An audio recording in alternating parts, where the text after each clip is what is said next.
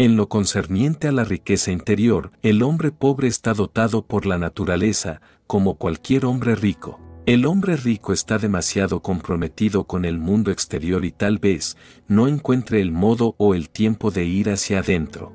Pero el hombre pobre está en una condición afortunada, no tiene nada que lo ate al exterior, él puede cerrar sus ojos e ir para adentro. Bienvenidos a esta sección llamada Cosmovisión Ancestral. Friedrich Nietzsche es tal vez el filósofo más grande que el mundo ha conocido, es grandioso en una dimensión que otros filósofos no descubrieron.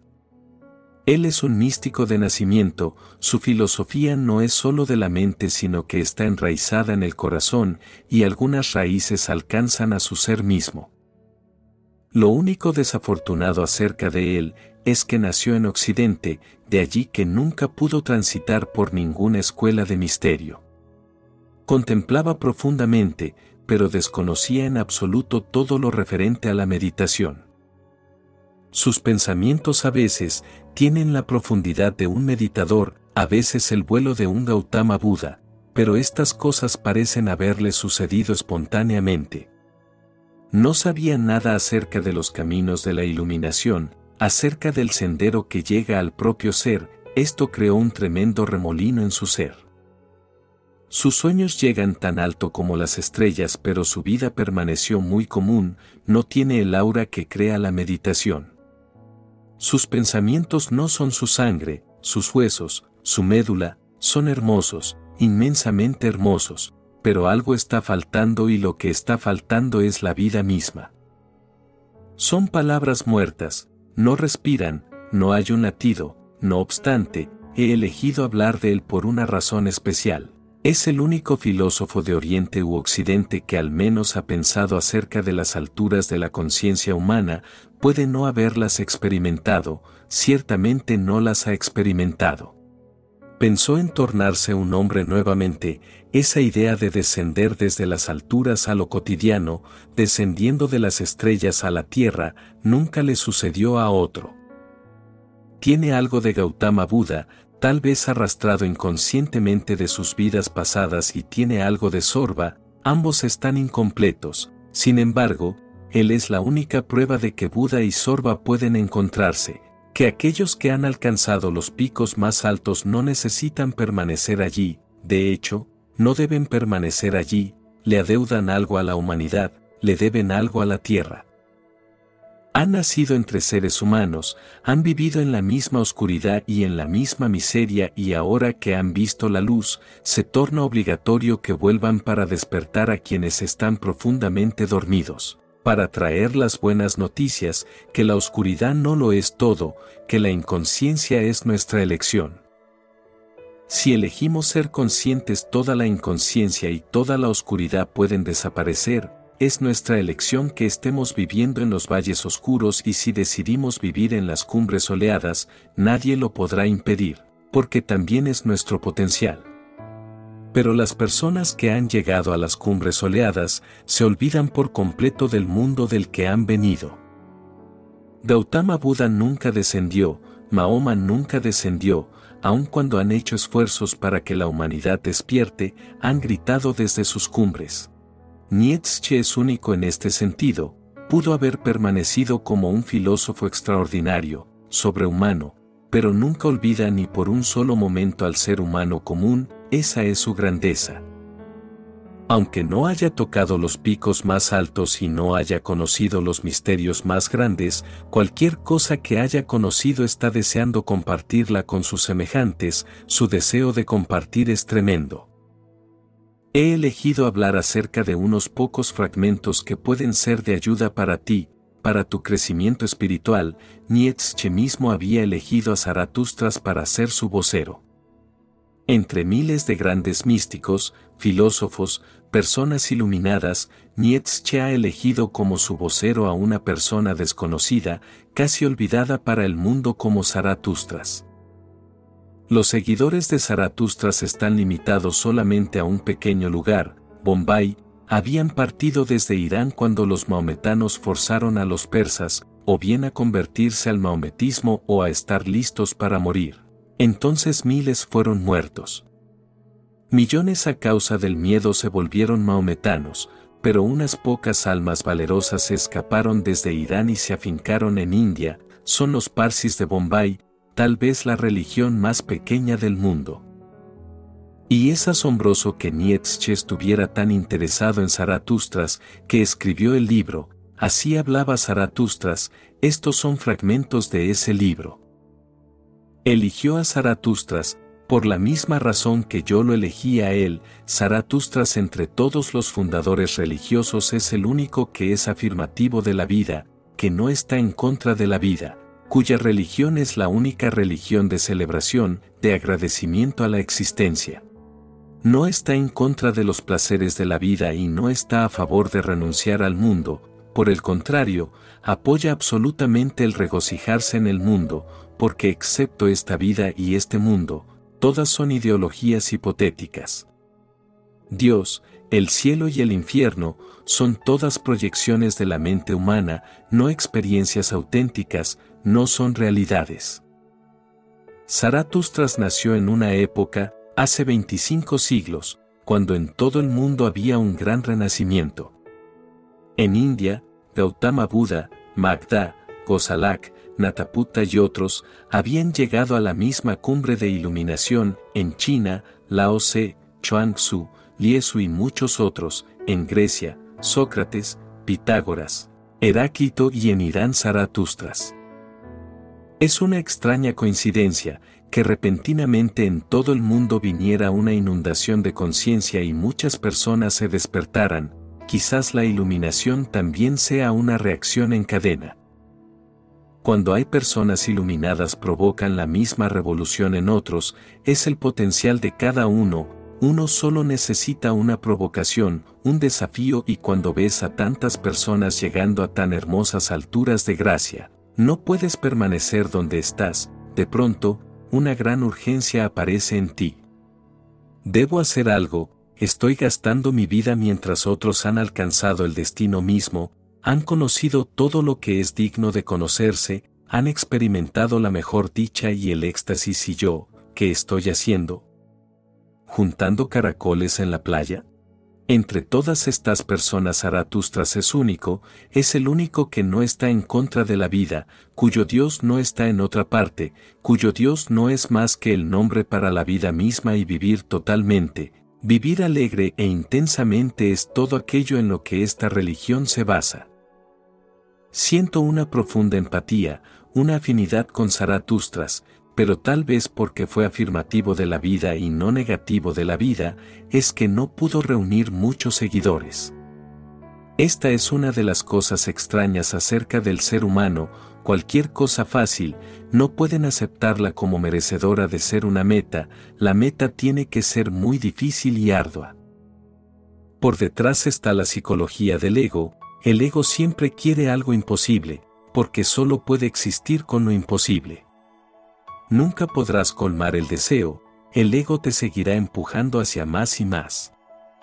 Más gula, más poder, más dinero, más austeridad, más espiritualidad, más disciplina, donde encuentres más, recuerda que es el lenguaje del ego y no hay modo de satisfacer el ego, está siempre pidiendo más. Amada alma, toda la aproximación de Zaratustras es exactamente la misma que la de Chuang Tzu, lo fácil es correcto, lo correcto es fácil.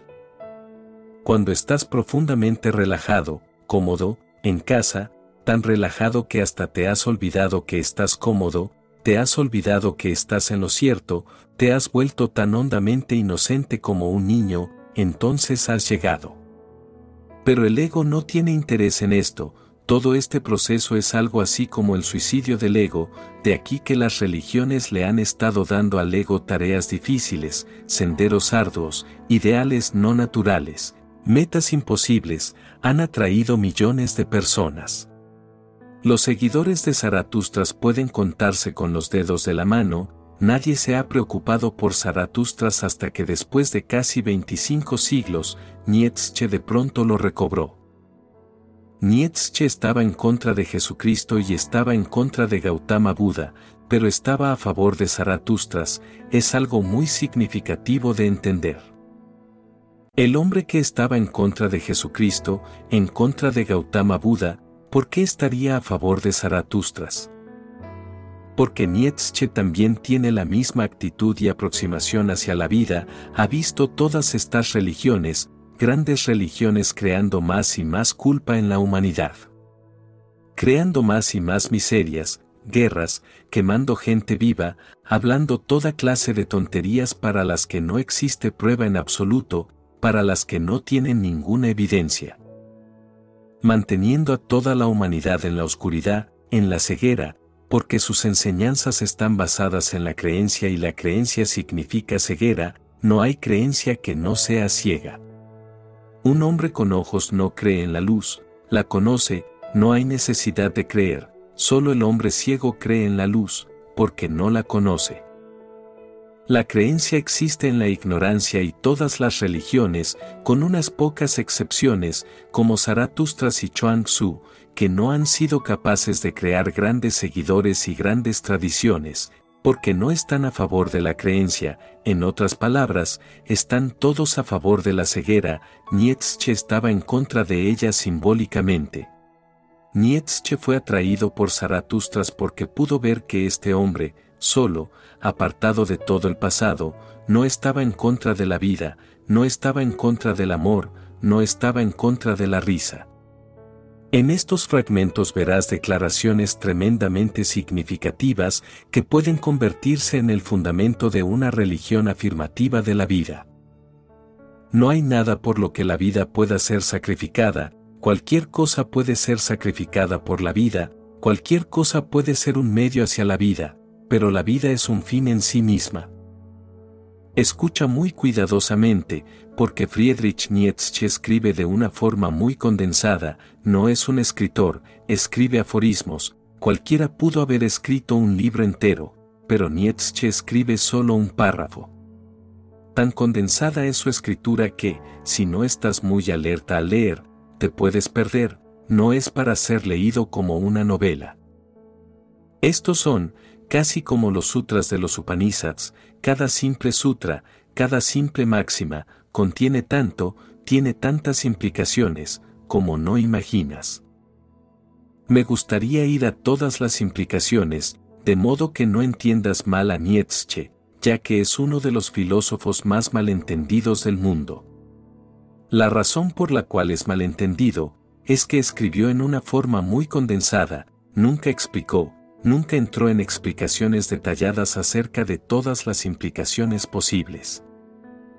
Es un hombre muy simbólico y la razón por la que era tan simbólico, es que estaba tan colmado de nuevas comprensiones que no había tiempo suficiente para explicar, no podía escribir tratados. Tenía tanto para compartir y para dar, y la vida es tan pequeña. Como su trabajo fue tan condensado y cristalizado, en primer lugar no lo entendieron, en segundo lugar si entendieron, malentendieron, en tercer lugar lo encontraron ilegible, deseaban que todo fuese explicado. Nietzsche no estaba escribiendo para niños, estaba escribiendo para gente madura, pero la madurez es tan rara. La edad mental promedio es menor que 14 y con esta edad mental, por cierto que Nietzsche no va a ser comprendido, es incomprendido por sus oponentes y es incomprendido por sus seguidores, pues ambos tienen la misma edad mental. Cuando Zaratustras tenía 30 años se alejó de su patria y del lago de su patria y se fue a la montaña, debe saber que Gautama Buda dejó su palacio cuando tenía 29 años, y Jesús comenzó sus enseñanzas cuando tenía 30 años. Zaratustra se fue a las montañas cuando tenía 30 años, hay algo significativo acerca de los 30 años o alrededor de ellos. Así como a la edad de 14 años uno se torna sexualmente maduro, si tomamos la vida como ha sido tomada tradicionalmente, que consiste en 70 años, aquellos que han observado la vida muy profundamente, han hallado que cada siete años hay un cambio, una mutación. Los primeros siete años son inocentes, los segundos siete años el niño está mucho más interesado en investigar, en preguntar, lleno de curiosidad, después de los 14, a los 21 años tiene la sexualidad más poderosa. El pico más alto de sexualidad, te sorprenderá saberlo, es alrededor de los 18 o 19 años y la humanidad ha estado tratando de evitar ese periodo proveyendo programas educacionales, colegios, universidades, manteniendo separados a los niños de las niñas. Esa es la época en que su sexualidad y su energía sexual están en su punto más alto, en esos siete años, desde los 14 a los 21, podría haber experimentado el orgasmo sexual muy fácilmente. El orgasmo sexual es un destello que puede crear en ti la urgencia de encontrar más espacios dichosos, porque en el orgasmo sexual desaparecen dos cosas, tu ego desaparece, tu mente desaparece y el tiempo se detiene por unos pocos segundos, pero estas tres son las cosas importantes, dos cosas desaparecen completamente, no eres más yo, eres pero no hay más sentido del ego, tu mente está allí, pero no hay pensamientos, solo una profunda quietud, de pronto, dado que el ego desaparece y la mente se detiene, el tiempo se detiene también. Para experimentar el tiempo necesitas cambiar los pensamientos de la mente, de otro modo, no puedes experimentar el movimiento del tiempo. Piensa en dos trenes moviéndose en un espacio vacío, juntos a la misma velocidad. Cada vez que miras por la ventanilla al otro tren, que tiene la misma ventanilla y el mismo número de compartimientos, no experimentarás que te estás moviendo ni los pasajeros del otro tren experimentarán que ellos se están moviendo. Experimentas el movimiento porque cuando tu tren se está moviendo los árboles están parados, las casas están paradas, no se están moviendo. Las estaciones vienen y las plataformas vienen y pasan, es porque las cosas a ambos lados están estáticas que, contra ellas en comparación, puedes sentir tu tren moviéndose. Puedes haber experimentado alguna vez una cosa muy extraña, tu tren está parado en la plataforma y otro tren está parado al lado, ese tren comienza a moverse. Estás mirando el otro tren y parece que tú estás comenzando a moverte, excepto que mires hacia la plataforma que está quieta, el movimiento es una experiencia relativa. Cuando la mente no está teniendo ningún pensamiento estás en un cielo vacío, el tiempo se detiene, porque no puedes juzgar el tiempo sin movimiento, no estás allí, la mente no está allí, solo una tremenda paz y una gran relajación. Mi propia comprensión es que fue el orgasmo sexual, el que le dio a la gente la primera idea acerca de la meditación, porque unos pocos genios deben haber intentado, si podemos parar los pensamientos, si podemos arrojar el ego y si la mente no está allí, el tiempo desaparece, entonces no hay necesidad de ningún orgasmo sexual, se torna una experiencia espiritual. El orgasmo sexual debe haber dado la idea de que la experiencia es posible sin sexo, de otro modo, no hay manera de que el hombre pudiera haber encontrado la meditación. La meditación no es un fenómeno natural, el orgasmo sexual es un fenómeno natural, pero todas las sociedades han evitado que sus niños lo experimenten. Nadie dice nada acerca de esto, esta es una estrategia, una estrategia muy peligrosa, un acto criminal contra la humanidad entera, porque los niños que son privados de tener orgasmo sexual nunca serán capaces de sentir la urgencia por la meditación o su urgencia será muy débil, no arriesgarán nada por ella. Entonces hasta la edad de 21, el sexo llega a su cumbre, si es permitido, como fue permitido en la vida de Gautama Buda. Todas las muchachas hermosas de su reino le fueron dadas, estaba rodeado por todas las hermosas muchachas, conoció profundas experiencias de orgasmo. Entonces desde los 21 hasta los 28 años uno busca, porque el orgasmo sexual es biológico, pronto perderás la energía y no serás capaz de tener orgasmos y, en segundo lugar, depende de alguien más, una mujer, un hombre, destruye tu libertad, es un costo muy alto. Entonces si un hombre crece muy naturalmente, si se le permite crecer naturalmente, desde los 21 a los 28 buscará y procurará maneras y medios de cómo trascender la fisiología, la biología y permanecer aún capaz de moverse hacia experiencias orgásmicas más profundas. desde los 28 años hasta la edad de 35, todas estas personas, Gautama Buda, Zarathustras, Lao Tse, Chuang Tzu, Jesús, todos se han movido a planos más altos del ser y solo para no ser molestados, no ser estorbados por la gente, no ser distraídos, se fueron a las montañas, a la soledad. Para mí, no lo hicieron en contra de la vida, simplemente estaban buscando un espacio silencioso donde no hubiese distracciones y pudiesen encontrar la mayor experiencia orgásmica, que William James ha llamado el orgasmo oceánico, en que desapareces completamente en el océano de la existencia, igual a una gota de rocío deslizándose por una hoja de loto dentro del océano. Entonces la edad de 30 no es solo incidental, todos los grandes buscadores han salido a la búsqueda entre los 28 y los 35 años, este es el periodo de buscar, investigar, procurando algo que no es del cuerpo sino del espíritu. Diez años gozó allí, del espíritu y de su soledad sin cansarse, pero variaron sus sentimientos y una mañana, levantándose con la aurora, se puso delante del sol y le habló así. Permaneció en las montañas por diez años, su soledad, silencio, paz, se tornaron más y más profundos y estaba lleno de dicha, aunque estaba solo, no se cansaba de esto, es aquí donde Zaratustras toma un nuevo sendero. Magda permaneció en su soledad, Buda permaneció en su soledad y las personas que estaban observando vieron que algo había pasado, algo más allá de sus concepciones, estas personas estaban transformadas.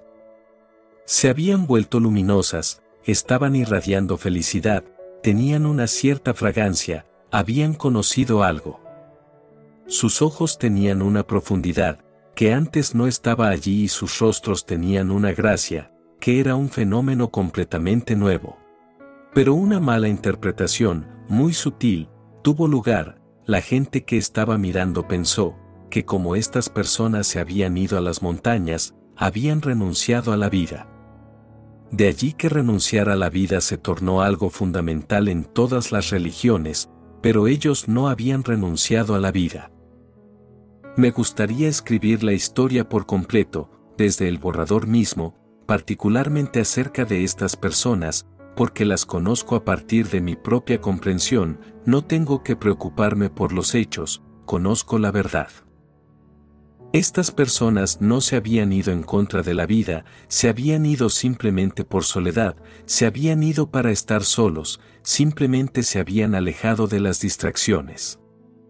Pero la diferencia entre Gautama Buda y Zarathustras es que Gautama Buda una vez que se encontró a sí mismo nunca declaró, ahora no hay necesidad de que esté recluido, de que sea un monje, puedo volver a ser un hombre común en el mundo. Tal vez se necesita más coraje para volver al mundo, que para irse del mundo. Subir a la montaña es arduo, pero muy gratificante, estás yendo más y más alto y una vez que has llegado al pico más alto, se necesita tremendo coraje para volver a bajar a los valles oscuros que habías dejado. Solo para darle el mensaje a la gente, no necesitas permanecer siempre en la oscuridad, no necesitas permanecer siempre en el sufrimiento y en el infierno.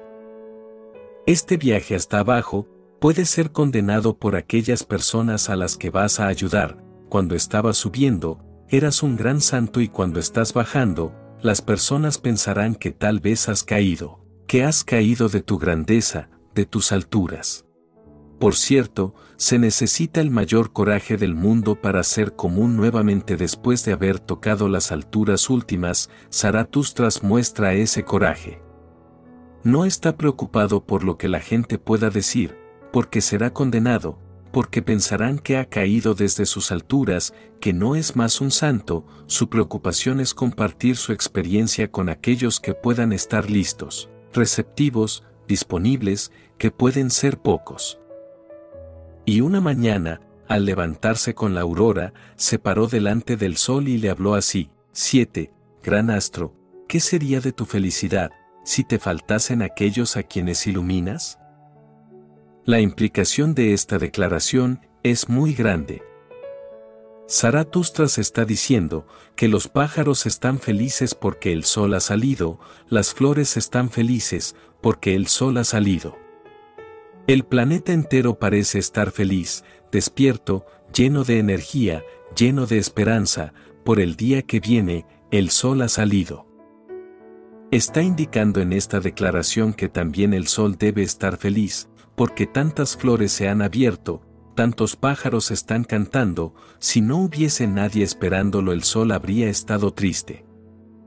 La implicación es clara, estamos todos interconectados, toda la existencia está interconectada, hasta la más pequeña brisna de pasto está conectada con la mayor estrella del cielo.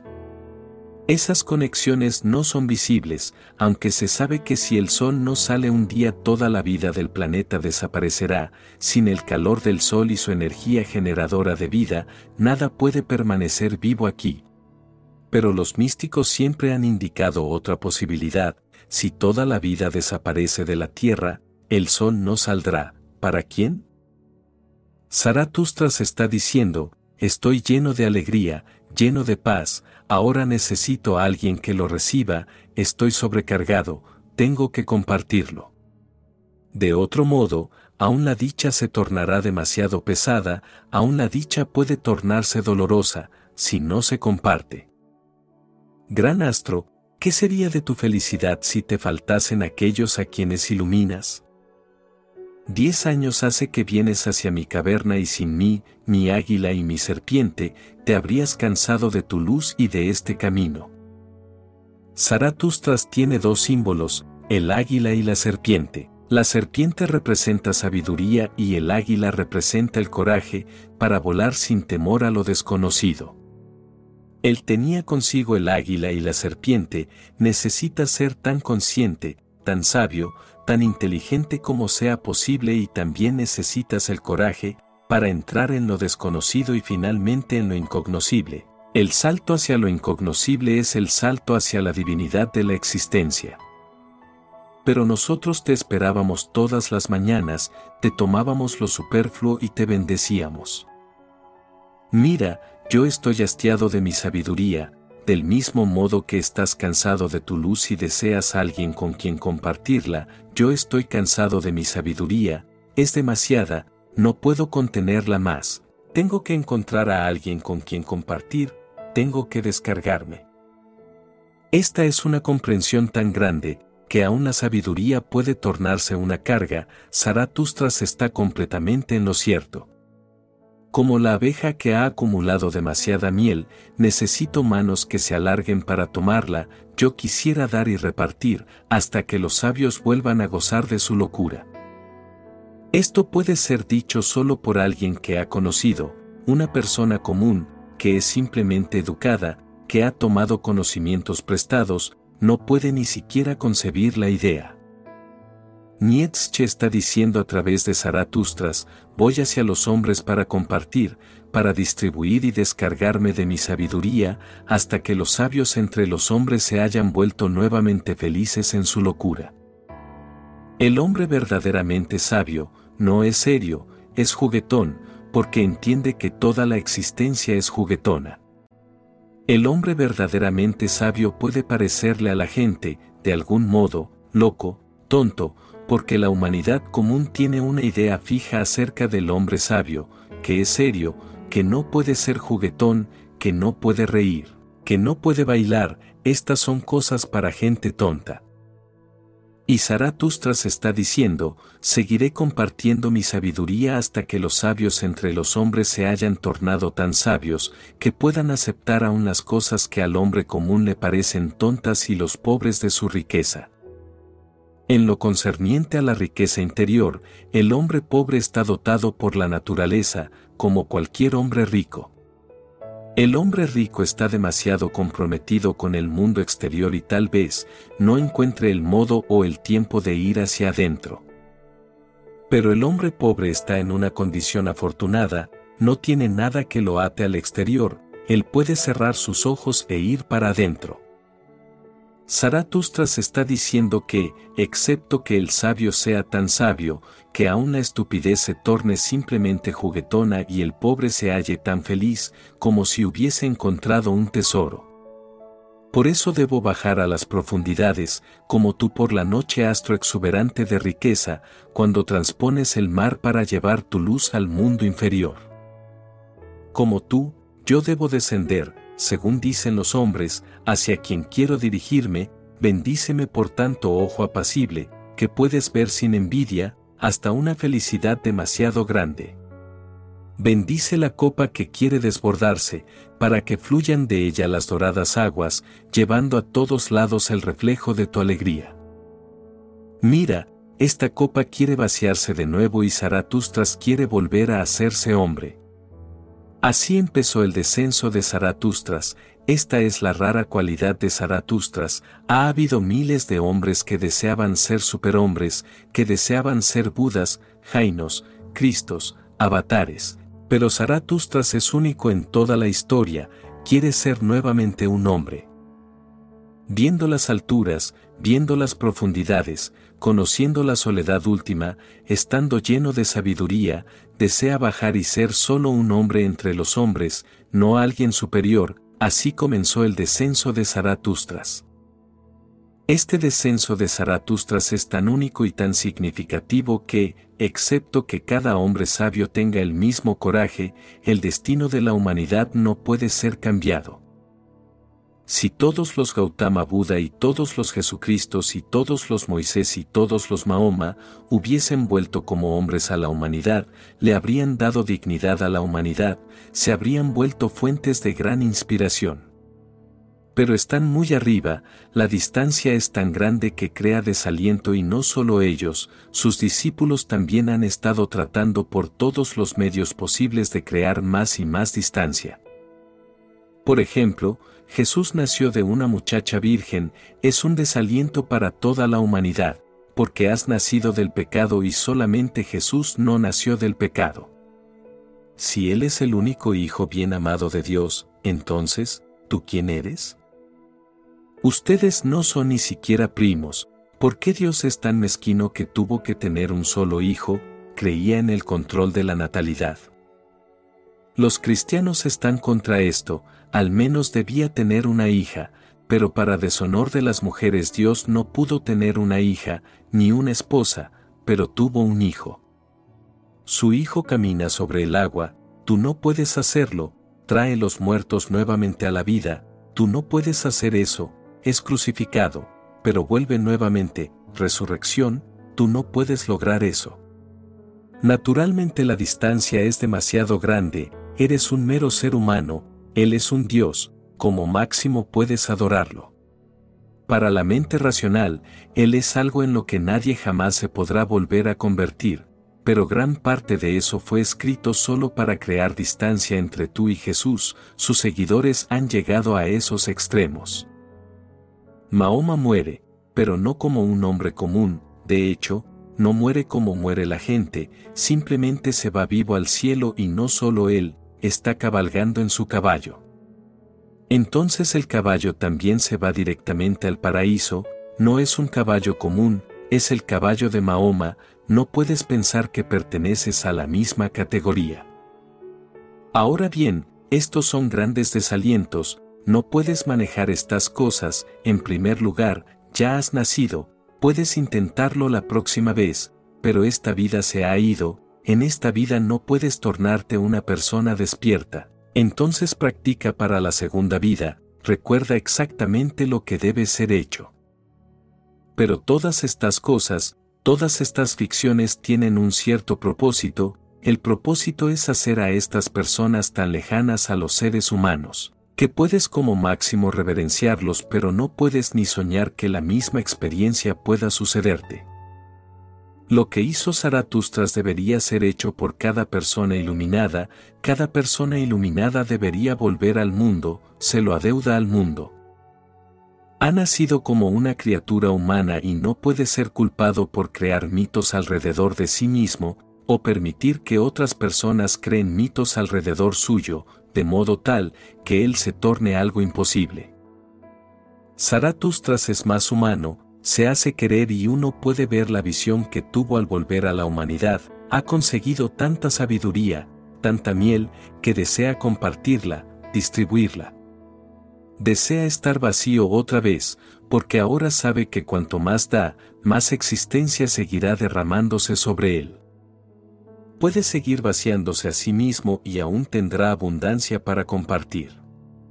Un hombre que está auténticamente enamorado de la humanidad, un hombre que afirma la vida, no es condenatorio, no es negativo, no hace que nadie se sienta culpable, por el contrario, ayuda a todos. Cualquier cosa que yo he logrado, está oculta en tu interior, su descenso, no es sino para alentar a aquellos hombres que están listos, aquellos que están necesitando alguna guía, aquellos que desean conocer el camino, aquellos que desean experimentar sus tesoros internos. Para el bien de la humanidad venidera, Zaratustras debería ser comprendido más y más, Él es más que nadie, una bendición. Mis palabras, solo son señales, para que en ti, puedas encontrar tu verdad. Quienes realizamos esta labor, en plena conciencia de amor, consideramos muy valioso tu like y tu suscripción, porque al realizar estas simples acciones, el contenido es reconocido por el algoritmo como interesante, y recomendado a más almitas que lo puedan necesitar. Te deseo muchas bendiciones y que encuentres la paz durante todo el camino. Mi alma saluda a tu alma,